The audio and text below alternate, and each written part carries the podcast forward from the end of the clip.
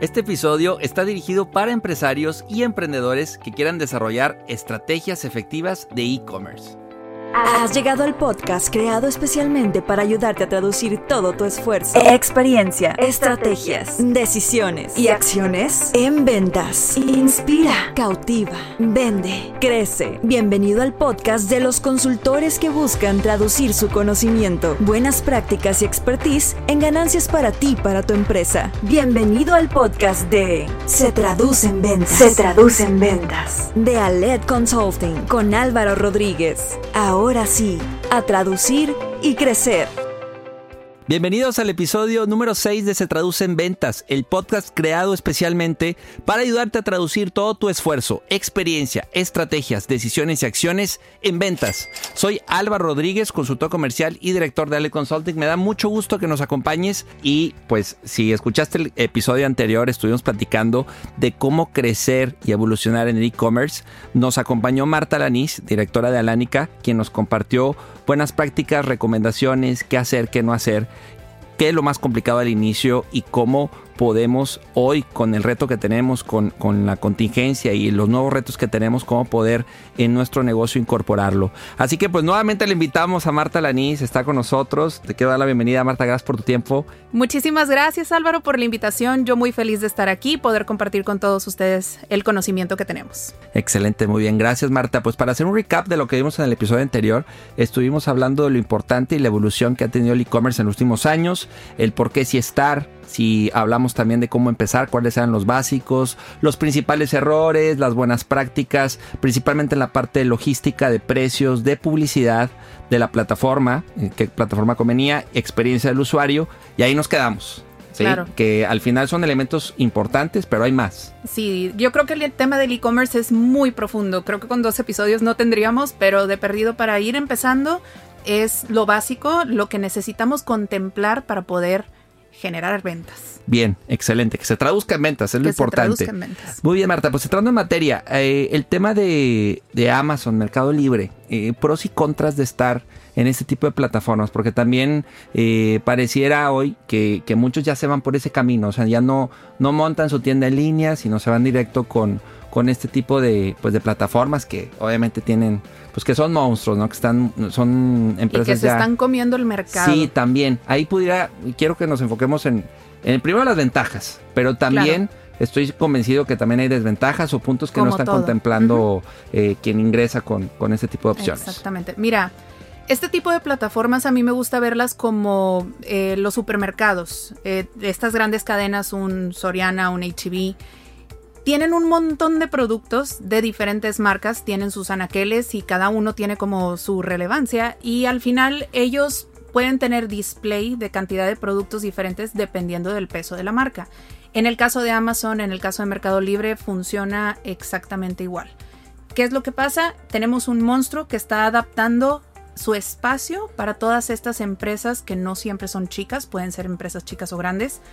Y pues lo que hacen es que te están ofreciendo a sus consumidores. Al final el cliente no es de HB, no es de Soriana, o en este caso no es de la marca, es de HB o Soriana, o en su caso pues también sería el cliente de Amazon o de Mercado Libre.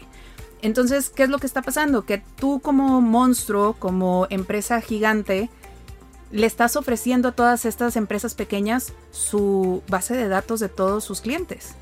Sí, pero ahí, ahí es complicada la personalización. Ahí eh, pues no figuras tanto, pues, porque No. quien figura es Amazon. es Mercado Amazon. Libre. Al final, tú recibes tu caja de Mercado Libre y el empaque viene con Mercado Libre.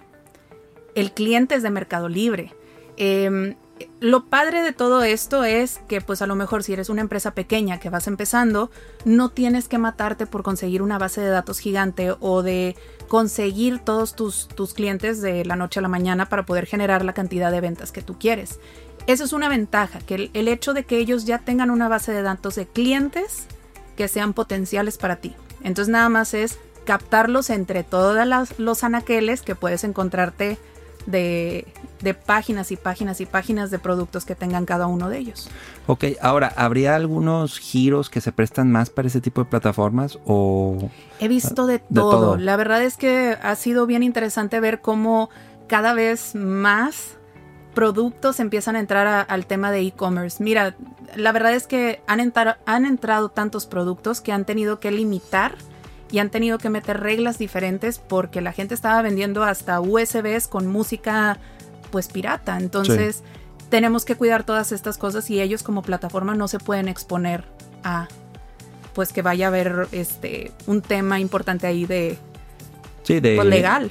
legal. Ahora, eh, entonces podría ser la recomendación para Amazon Mercado Libre, ¿qué podríamos recomendar al emprendedor? ¿Que, ¿En qué casos sí, en qué casos no? Yo recomendaría que checaran primero, revisaran muy bien su pues utilidad. Ok. Porque estas plataformas al final te quitan una comisión sobre el precio que tú le ofreces a tu, a tu cliente. Ellos te van a quitar un porcentaje, porque esa es la ganancia que ellos van a tener. Eh, mientras más porcentaje se le da, digo, desconozco cuál es la cantidad, por ejemplo, en, Amazon versus Mercado Libre. Recuerdo en Mercado Libre que en alguna ocasión intenté entrar, este, te ofrecen poder tener un producto gratis y te quitan, bueno, gratis, que no te cobren la, renta del espacio, pero después te quitan un porcentaje de, de esa venta.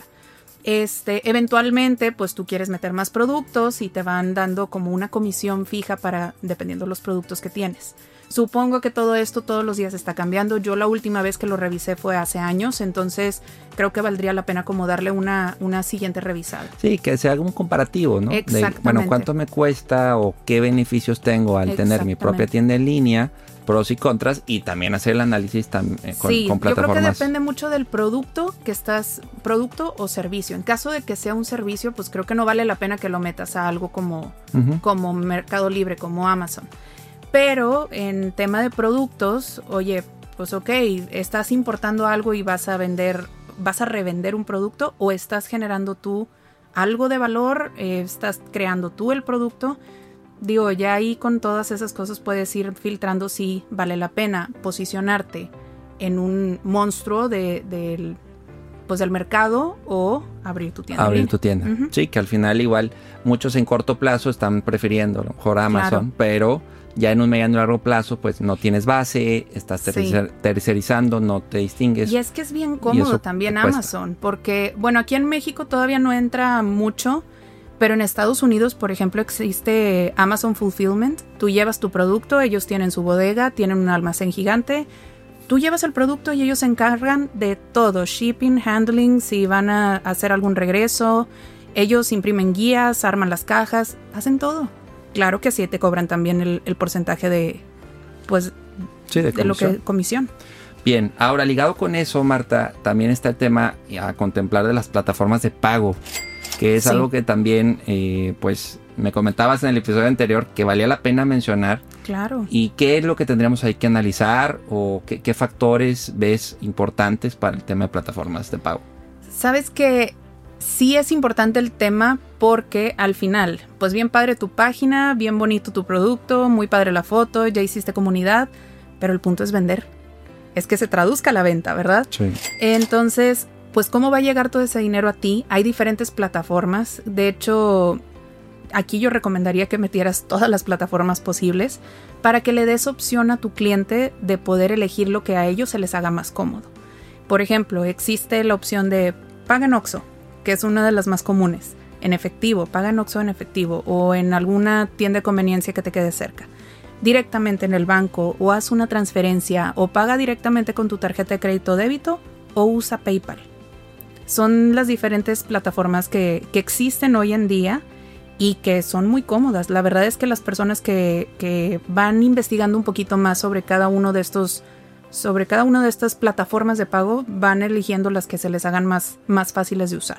Ok, ¿Qué, patrones tú has visto recientemente, por ejemplo, en, en, en Alánica? ¿Qué, es lo que más eligen de método de pago? Tarjeta de crédito, débito directamente que ellos puedan ingresar. Pero ha sido todo un tema porque recién yo abrí mi página de internet y metí la venta en línea, era más común recibir el mensaje de, oye, es que vi este producto con el screenshot del producto con su precio, con el botón de comprar en el screenshot y decían, pásame una cuenta, ¿no? Mejor prefiero depositarte, transferirte. Y cada vez más empiezo a ver que la gente tiene más confianza de meter su información a, a la página de internet con su tarjeta de crédito, su nombre, dirección, todo esto. Eh, al final, pues tienes que cuidar también qué plataforma estás usando para hacer todos estos cobros que le generen confianza también a tu cliente. Por eso yo siempre recomiendo que metas PayPal. Mucha gente no lo conoce, pero PayPal es la forma más segura de poder comprar y vender a través de Internet. Porque ellos funcionan como intermediario y te pueden bloquear y te pueden regresar el dinero. Ok, en cuestión de riesgos, protección, ya te lo cubre muy bien PayPal. Te lo cubre muy bien y tú como vendedor también te cubre muy bien, porque es muy común encontrarte el tema de tarjetas clonadas. Así como en una tienda en físico puede llegar alguien a robarte, esta es otra manera de robo que existe a través de la venta digital. la tarjeta clonada generalmente lo que hacen es, digo porque a mí ya me pasó, eh, lo que hacen es meten la información y piden recoger en tienda donde no tienes que, dar un número de guía o, algo así de rastreo. Mucha gente como quiera pide envíos, se tiene que meter el, número de guía y al final pues el cliente real de la tarjeta mete la reclamación al banco y el que se queda sin el dinero es el, vendedor, ¿verdad? El, este, la marca que hizo la venta en línea. Ok, bien. ¿Y ahí qué, qué aplica, qué procede?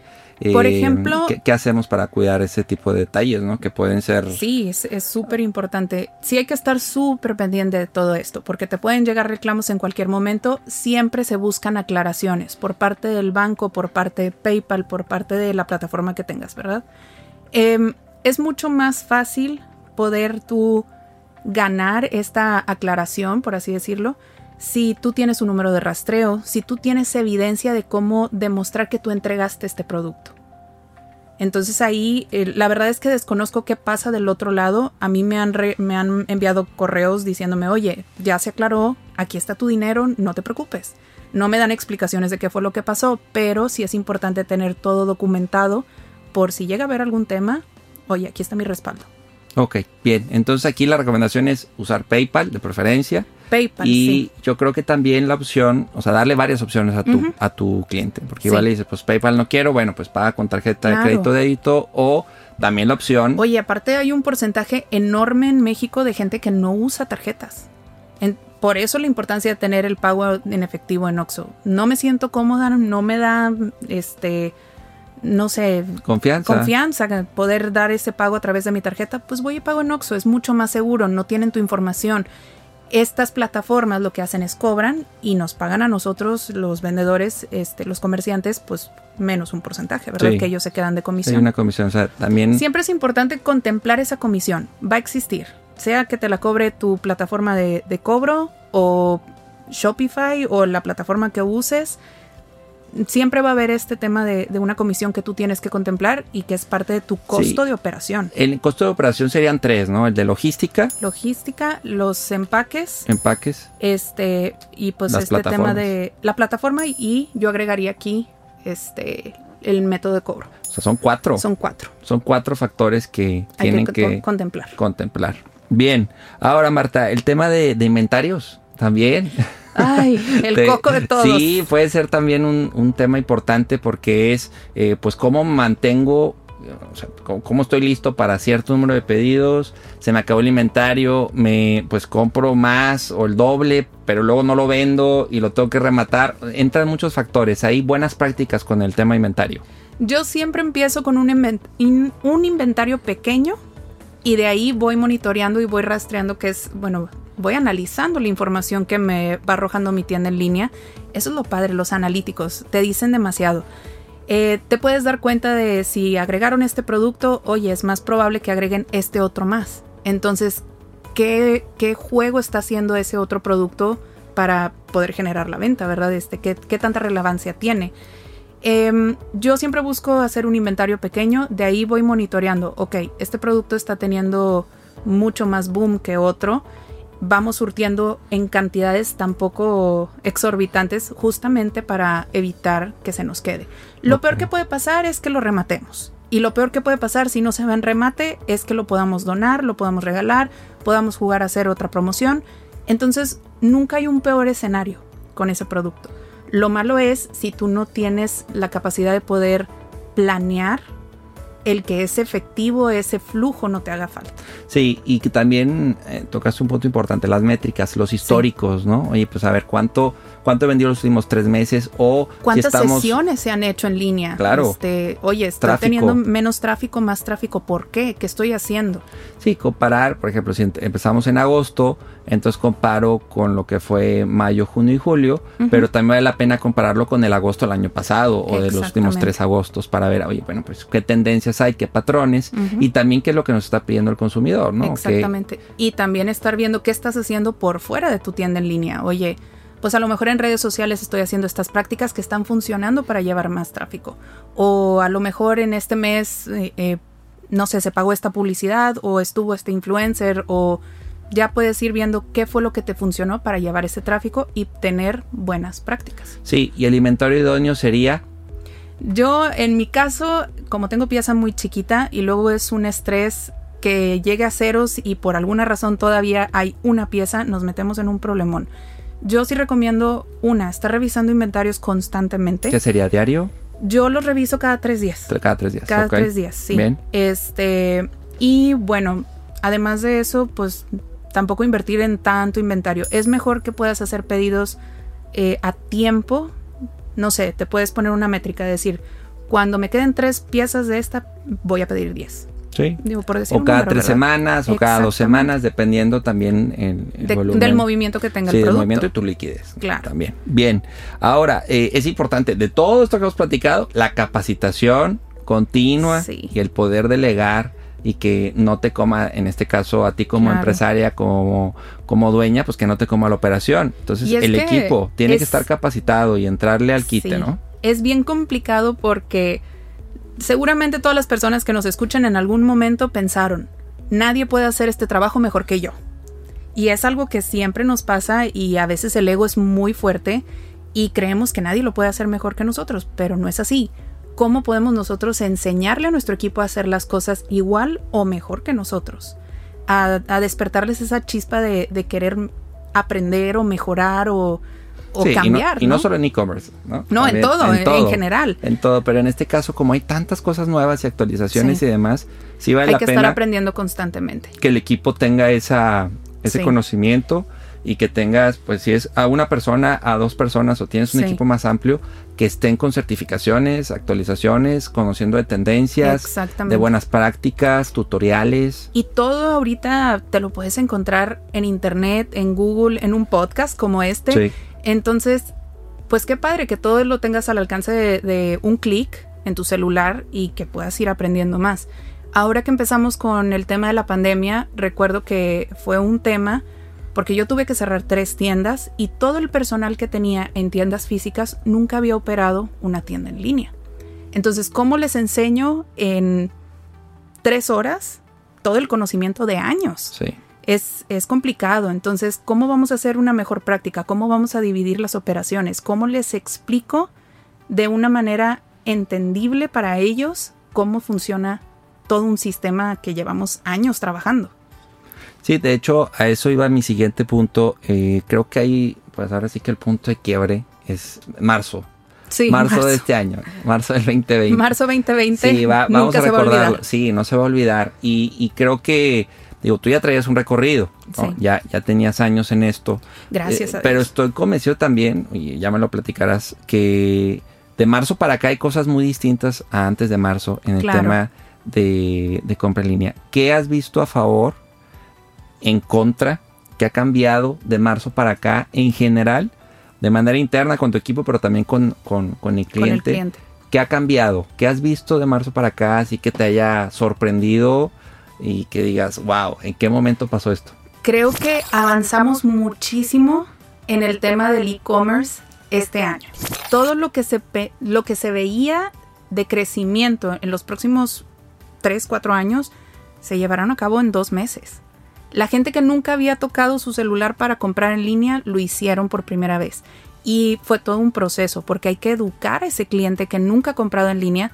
Ellos creen que compran a la una de la mañana porque era, es un patrón que sigue estando ahorita, un poquito menos comparado con marzo o abril. sí, cuando todo el mundo estaba en casa, em, compras a las 3, 4 de la mañana, mandando mensajes a Instagram 3, 4 de la mañana, molestos porque no les contestábamos a las 3, 4 de la mañana, pero pues es un cambio. Generalmente esa hora la gente pues estaba dormida porque se estaba preparando para su día siguiente. Ahora, pues con un horario volteado, con compras en línea, compras que nunca han hecho en su vida, pues la gente tiene muchas dudas. Eh, era muy común nosotros encontrarnos con una compra a las 4 de la mañana y con un mensaje exactamente 403 diciendo, oye, no tengo mi número de guía. Pues no, porque yo estoy dormida también y también se necesita una persona que pueda empacar tu producto. Son esos puntos que la gente no, no comprende sobre la operación de, un e-commerce. Entonces hay una postura más defensiva al inicio. Exactamente, porque tenían también este miedo a que fueran a, a ser pues estafados, estafados o que se vayan a robar o que no vaya a llegar la pieza o y si la regué y no puedo recuperar mi dinero, todo eso pues son cosas que pueden pasar por la mente de la persona que nunca ha comprado en línea. Las personas que ya nos habían comprado, la verdad es que siguieron comprando para el regalito de la mamá, de eh, día, del, día de las Madres, Día del Padre, los cumpleaños, nos tocaron muchas graduaciones. Entonces, pues qué padre poder ser parte de esos, de esos momentos importantes pero pues hay que educar al cliente a que puedan confiar en que nosotros podemos llegar, hacerles llegar ese producto. Sí, incluso, pues como mencionábamos en el episodio anterior, el rango de edad ya se amplió. Mucho más. ¿No? Y, igual y como yo estoy muchos primerizos. Sí. Y que pues también están todavía con ese ese miedo, esa duda, esa incertidumbre, pero eh, pues ahora sí que no había de otra y creo que ese no había de otra ha empujado a muchos a... Pero hubo gente que dejó de gastar y hubo gente que empezó a gastar hasta de más. Eh, digo, es muy común empezar a escuchar más temas de quién ha estado ahorrando en esta cuarentena y quiénes han estado gastando más esta cuarentena. Hay gente que sí ha aprovechado la tienda en línea, y digo, no nada más con nosotros, muchísimas tiendas en línea que hay en, en todo México, que me da muchísimo gusto que la gente empiece a entender cómo funciona todo esto. Contras, oye, pues nos topamos con el hecho de, de que ahora estaba sobresaturado de, de, compras en línea, entonces las paqueterías también empiezan a fallar, que son intermediarios y al final el que la lleva es el, el, la marca, el, pues ahora sigue el vendedor. Ok, sí, e, eso es lo que también ha ocurrido eh, extraordinario, ¿no? Que ha habido más atraso, muchos más, más estrés, más desgaste. Además que, que todos estos este, empresas logísticas también están pues están exponiendo a una pandemia. Ellos también tienen que buscar la manera de poder trabajar de forma segura y que no se detenga, porque al final nosotros también dependemos de ellos. Y si ellos no operan, no hay negocio, no hay flujo. Bien, vamos a un corte y regresamos a más de Se Traduce en Ventas con Marta Leniz, directora de Alánica. Regresamos. Para tiempos difíciles, soluciones funcionales. Potencializa tus ventas y consolida tus procesos comerciales, implementando acciones medibles, eficaces y productivas. Todo esto con nuestra consultoría y mentoría comercial en Aled Consulting. Obtén experiencia, conocimiento y acompañamiento para estructurar tu proceso comercial. Descubre todo lo que podemos hacer por ti y tu empresa. Capacitamos y entrenamos equipos comerciales y gerenciales de corporativos, pymes, startups y microempresas por medio de programas de entrenamiento, mentorías comerciales y talleres enfocados a la venta, estrategia y gestión comercial. Conoce cómo podemos ayudarte a vender más y mejor. Visita www.aledconsulting.com y encuéntranos en Facebook, Instagram y LinkedIn como Aled Consulting. Aled Consulting. Inspira, cautiva, vende. Regresamos a nuestro episodio número 6 de Se Traduce en Ventas. Gracias, Marta, por continuar con nosotros. Y continúo con el tema de la, de la pandemia, Marta. Hoy, y pues ya, ya abriste tiendas, ¿no? Ya, afortunadamente, después de dos meses, tres meses complicados. Y quiero, creo que esta pregunta igual y te la sigues haciendo, pero es, ¿cuál es la postura ahora, ya que viviste meses donde solo era el, tema electrónico, eh, el tema de la venta en línea? Eh, cambia tu manera hoy como vislumbras el crecimiento de Alánica. Eh, dices, oye, pues igual y ya no es por tiendas físicas, me espero, me voy ahora por lo digital, le pongo más recursos, más nómina a lo digital. Eh, creo que ese es el tipo de pregunta también que hoy se está haciendo el empresario, el emprendedor de, pues, ¿tomo los dos caminos o solo me voy por el digital? Claro, por ejemplo, en mi caso, sí fue un tema, de hecho fue, fue un punto de quiebre, como dices tú. Sí. Eh, sí llegué a considerar en algún punto, incluso pues por miedo a la pandemia, miedo a que obviamente a pesar de que tenemos la venta en línea, pues la cantidad de venta no era la misma que un año anterior en los mismos meses. Eh, tuve miedo sobre el tema de cerrar las tiendas y dije, bueno, ¿qué es lo peor que puede pasar? Nos está funcionando la tienda en línea, podemos eh, generar mejores experiencias, podemos tenemos muchas áreas de oportunidad porque definitivamente siempre las hay y siempre estamos buscando cómo, cómo mejorar. Y bueno, en mi caso yo sí tenía este tema de, de crecimiento con tiendas físicas. Ahorita la verdad es sí estoy en un punto en el que estoy pensándolo un poco más, reestructurando un poquito más, porque creo que a través de, de la tienda en línea podemos llegar mucho más lejos a muchas más personas. A lo mejor puntos muy específicos como el servicio de perforación, pues sí se necesita un punto de venta en físico, pero en realidad el resto de los productos te los podemos hacer llegar sin ningún problema.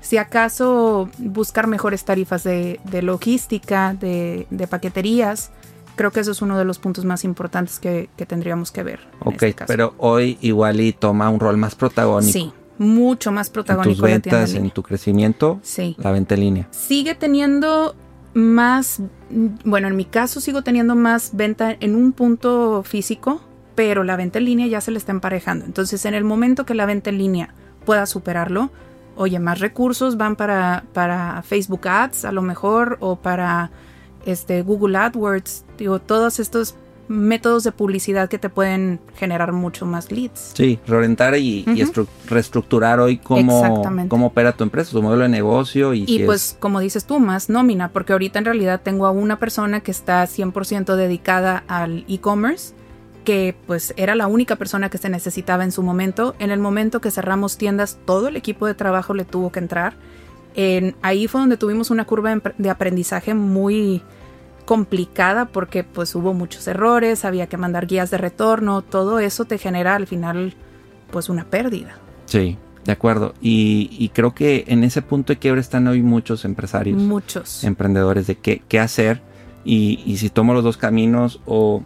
Y al final no está mal ninguno de los dos. ¿Qué es para ti más rentable o qué es para ti la visión de crecimiento de tu negocio? Si para ti es digitalizarlo, qué padre, este, puedes llegar mucho más lejos. A lo mejor puedes llegar a Oaxaca y nunca te imaginaste que pudieras llegar a vender en Oaxaca.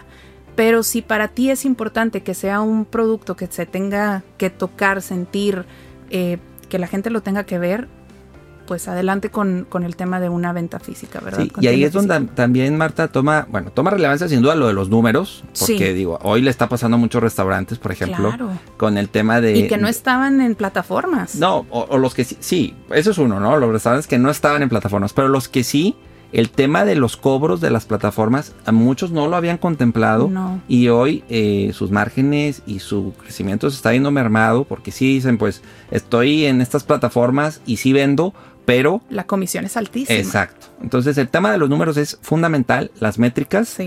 y también eh, otro punto importante de tu, de tu modelo de negocio, que tengas una oferta de valor muy clara, que tengas tus argumentos y tu experiencia de compra cada vez mejor. ¿Por qué? Porque se están subiendo muchos también al tema de de e-commerce. Exactamente. ¿Y también cómo te vas a diferenciar Sí, de ellos? Sí, o sea, si en tu industria a lo mejor había 5, pues ahora van a estar 20 y ahora van a estar 30 y, y todos, eh, pues va a empezar a haber una saturación y cómo vas a Y de las empezar. pequeñas acciones que hagas tú como negocio todos los días, va a depender que tú sigas siendo la que sobresalga al final Sí. de todo esto. Y si esas 20 pues no, no sobreviven, oye, ¿cómo le vas a hacer tú para ser de las que sí sobreviven?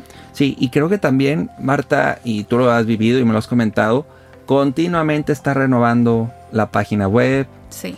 Tus fotos cada vez que estén este, más profesionales, estar muy muy atento de lo que nos dice nuestro cliente, cómo fue la experiencia, ¿sí? cuánto tiempo se está tardando en comprar, en dónde está viendo estas lagunas o estas dudas del prospecto. Esa parte de la experiencia cada vez poner el estándar más alto Claro. para que el prospecto sea, bueno, el cliente, prospecto, futuro cliente, ya, ya sea complicado que se cambie con, que se vaya, Que se vaya con la con competencia. la competencia, ¿no? Por Sí. todos estos factores que platicamos en el episodio anterior, incluso en donde hablabas del aroma y de la tarjetita, pero todo el proceso porque si no va a ser, oye, pues es- Y va a ser lo mismo comprarte a ti que comprarte al de al lado. Exacto. Y pues es, es, ¿qué vas a hacer tú hoy para que el cliente se quede contigo? ¿Cómo le vas a agradecer? Y no nada más es el proceso previo a la compra y la compra. Después de la compra, ¿qué vas a hacer? Oye, ¿le vas a regalar un descuento? ¿O le vas a dar las gracias? ¿Vas a enviar un- una encuesta de servicio? Todo eso es información que te va a servir a ti para saber si va- estás haciendo las cosas bien, qué, qué áreas de oportunidad tienes. Sí, y que no solo te está comparando con la competencia, sino hoy puede que haya alguien que esté haciendo 20 compras diarias en línea. Entonces compra el súper y en una plataforma y luego se va y compra en Amazon y después va contigo. Entonces también el usuario, el cliente, se, se empieza a ser experto y, y- y va a empezar a detectar qué plataformas, qué tiendas en línea. Y te va a comparar. so- se va a comparar, Exacto. te va a comparar. Y, y esa es una responsabilidad muy grande. Y, y al final nosotros también somos clientes, nosotros también podemos comparar nuestro servicio con el de al lado, con el de alguien más. Se vale también hacer este eh, mystery shopper con, con tu competencia y a lo mejor no por el hecho de ver cómo está tu competencia. Yo me he hecho mystery shopper a mí misma. Bien. Digo, este, en este caso Sí. tú me has apoyado en, en- en algunas de estas Visitas, actividades y sí. visitas, sí. Y es bien interesante ver la información que sale de todo esto. Cómprate a ti mismo. ¿Cómo te llega el empaque? ¿Cómo trata la paquetería tu producto? ¿En Es- qué condiciones Es una llega? buena práctica. Súper buena práctica. Está muy, muy interesante, sí. Yo tengo un alias, tengo otro correo para que no se den cuenta y me llegan los productos. Me llegan los productos, veo la caja, veo cómo llega, veo si huele. Todo eso es, es información muy jugosa. Bien, sí, esa es una excelente práctica, Marta, y, y creo que todo esto que hemos recomendado es algo que no tiene que ser de una vez y no tiene que ser cada año.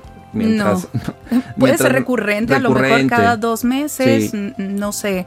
Sí, lo de la depende. remodelación de la página web, las fotos, pero siempre estar muy atento a áreas de oportunidad y lo que el mismo cliente nos va marcando como, oye, esto muy bien, mejora esto, cuidado Claro. con esto y demás. ¿no? Entonces, insisto, nuestros clientes son nuestros mejores maestros Sí. y ellos nos pueden ir guiando para cada vez ser mejores. y aprender a tomarlo de la mejor manera, porque sí he sabido en muchos casos de personas que el cliente les da una retro y se lo toman a mal, se lo toman como que, ¿por qué me dices esto? Se molestan y no, al contrario, agradece que el cliente se está tomando el tiempo de darte esta información.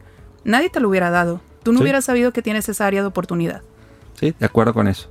Ahora, tendencias, Marta. En, eh, ¿qué, crees que viene para 2020, 2021? ¿Qué estás viendo que ahorita empieza a figurar eh, en la cuestión de e-commerce? Mira, hay muchos, muchas marcas emergentes que están, están siendo muy creativas. Entonces, viene un tema de creatividad súper fuerte en el tema de experiencia de tu compra en línea. Sea visual, sea de olor, sea eh, postventa, los correos, etcétera. Creo que es súper importante que empecemos a personalizar un poquito más. Es lo que, lo que se está viendo mucho en tendencia, que, que se pueda ver más personal el correo que lo recibas con tu nombre en vez de un genérico de, hey, ¿te enteraste de...? No, pues al cliente no le va a interesar. No es lo mismo que llegue un correo diciendo, hey Álvaro, Sí. ¿te enteraste que pasó esto? O Hacerlo sentir especial. exactamente, únicos. Porque al final, pues, todo mundo vivimos a 100 kilómetros por hora y detenerse está, está difícil. En el momento que tú le ofreces a tu cliente algo que sea muy único, muy especial, pensado para él o ella, qué padre, ¿no? Eh, Siento que eso va a ser un gran diferenciador. La creatividad que viene con muchas personas que están saliendo con negocios creativos van a marcar mucha diferencia. Ahorita he estado viendo mucho hasta en TikTok los, los negocios de stickers, em, no sé, productos de camisetas, pero gente que es creativa que le está metiendo amor a cada detalle y eso para muchos negocios va a ser pues lo que van a estar Lo que va a estar marcando diferencia. Sí, o- van a estar marcando diferencia y los van a estar comparando. Entonces van a comparar a la empresa grande con la chiquita y a veces la chiquita va a tener mejores detalles que la grande. Entonces, Sí. ¿cómo no te quedas atrás? Y creo que también otro tema en tendencias es que la- las apps vienen Las apps. nuevamente. Mm, sí. Nuevamente, porque bueno, ya, ya tuvieron su boom, pero creo Sí. que ahora el que tengas también tu propia app y que... Y la interacción que vas a tener con, con tu cliente ahí. Porque al final si tienes una aplicación solo para venta, pues no creo que vaya a servir mucho. O se pueden meter a la página de internet. ¿Qué vas a hacer diferente en esa aplicación para que tu cliente quiera entrar? Y que sea diferente la experiencia a nada más entrar a tu página de internet. Yo recuerdo que hice una aplicación hace años, creo que me adelanté a su tiempo. Teníamos este espacio que era un, como rasca y gana digital y era con un código. La única manera que tenías de, sacar el código era visitar la tienda, le dabas a, la persona que estaba atendiendo, te ponían el código y ya podías rascar y podías ganar un descuento. Ese es un, pequeño ejemplo de cosas que puedes hacer diferentes. Oye, te mandan las notificaciones sobre eh, descuentos, actividades, nuevos lanzamientos. ¿Qué, qué, qué vas a lograr a través de esa aplicación? Sí, y también el reto de no saturar y llegar a un punto en donde ya no quiero saber nada de tu marca. Sí, no, porque hay marcas que, que hasta le quieres, sí, le quieres dar unsubscribe para que ya no te llegue ningún correo. Sí. Entonces tienes que Yo creo que si me, quedo con que hoy necesitamos ser más creativos, reforzar la experiencia. Eh, aprovechar la tecnología. Aprovechar la tecnología y estar muy, muy ávido y muy como curioso pues con, con qué se está haciendo en otros países, con el tema de buenas prácticas en, otros países o de manera local en el tema de e-commerce. Claro, y se vale, pues, se vale ver qué admiras y no copiarlo tal cual, pero oye, ¿cómo lo puedo hacer a mi manera? Pero porque me gustó. Digo, creo que es una forma de halagar también a, a la marca que hayas visto esta práctica buena, ¿no? Sí, de acuerdo con eso. Muy bien, Marta, pues recomendaciones finales para los que nos hicieron el favor de escucharnos, que se lancen, que ya lo hagan. Que se lancen. El mejor día para empezar es hoy, definitivamente. Y mucha gente dice, es que no sé por dónde empezar. Sí sabes por dónde empezar. Tú tienes tu negocio, tú conoces tu producto, conoces todo lo bueno que tiene tu marca. Explótalo, así sea con un solo producto, pero empieza a trabajarlo, empieza a hacerlo de todos los días si esperas a tener la página de internet perfecta, nunca la vas a lanzar. Entonces es mejor empezar de poquito e ir agregando, agregando y mejorando continuamente, pero es un trabajo constante, a que te esperes y que ese día nunca llegue. Sí, y el reto de delegar y también de que eh, puedas capacitarte continuamente, ya sea de manera virtual o que tengas algún mentor o alguna empresa que sea. Exactamente. y es bueno que tú conozcas también, o sea, que sepas qué es lo que vas a exigir tú de ese trabajo, pero enséñalo o contrata a alguien. Digo, creo que es bien importante para que eventualmente tú puedas aportar valor en la parte donde te toca. Por ejemplo, en mi caso ahorita yo tengo que administrar, tengo que ser la, cabeza de la empresa. Ya no puedo estar a lo mejor empacando las cajas. No puedo estar imprimiendo las guías. Pero pues voy a aportar más valor administrando y buscando la manera de crecer, creando mejores experiencias y pues ya las personas que me apoyan pueden seguir con, con estas actividades. Sí, entender que los errores son parte del proceso. Sí. Y que... Y que son aprendizaje. Aprendizaje. Que podemos capitalizar ya en, una mejora continua. Exactamente. Muy bien, perfecto Marta. Pues te quiero agradecer muchísimo tu tiempo, el que nos hayas acompañado en estos dos episodios. Espero que no sean los únicos. Eh, los, Muchas gracias. los únicos y últimos. Creo que hay más temas que, podemos platicar en su momento, pero creo que ya en estos dos episodios pudimos plasmar como los básicos, qué sí hacer principalmente en qué enfocarse para poder crecer, evolucionar en e-commerce. Y te deseo pues todo el éxito, que siga creciendo Alánica, ya sea en tiendas físicas, pero también en, la parte digital. Y pues ahora sí que invita a nuestra audiencia que te visiten, que prueben el proceso, que lo vivan. Uy, y que nos digan también si les gusta la experiencia. Este, claro que sí, pues nos pueden visitar en nuestra página de internet www.alanica.com.mx. Alánica se escribe con K. Y bueno, las redes sociales, Facebook, Instagram, arroba alánica, así como se escucha. Muy bien, perfecto. Muy buen contenido que comparten, aparte. Ahí va el comercial, pero sí, muy padre. La verdad es que han crecido y tú me has dicho, parte del éxito ha sido también el, digo, ya lo platicamos, la comunidad, el estar compartiendo contenido y que Alánica forme parte ya del día a día de, Exactamente, tu audiencia. que la gente se identifique con ella. Exacto. Muy bien, pues muchas gracias Marta y yo te agradezco también por habernos escuchado. Espero que te hayas llevado buenas prácticas, recomendaciones. Te invito también a que nos visites a se traduce en ventas.com y nos sigas en redes sociales. Estamos en Facebook e Instagram como se traduce en ventas. Compártenos tus opiniones, tus preguntas, comentarios respecto a estos episodios que, que hemos compartido y pues te espero en el próximo episodio de Se Traduce Soy Álvaro Rodríguez, tu consultor comercial. Gracias por escucharnos. Episodio traducido. Acabas de terminar un capítulo más de Se traduce en ventas con Álvaro Rodríguez. Esta es una producción de Aled Consulting con Inspiral México. Síguenos en Instagram como arroba Aled Consulting y visita www.aledconsulting.com.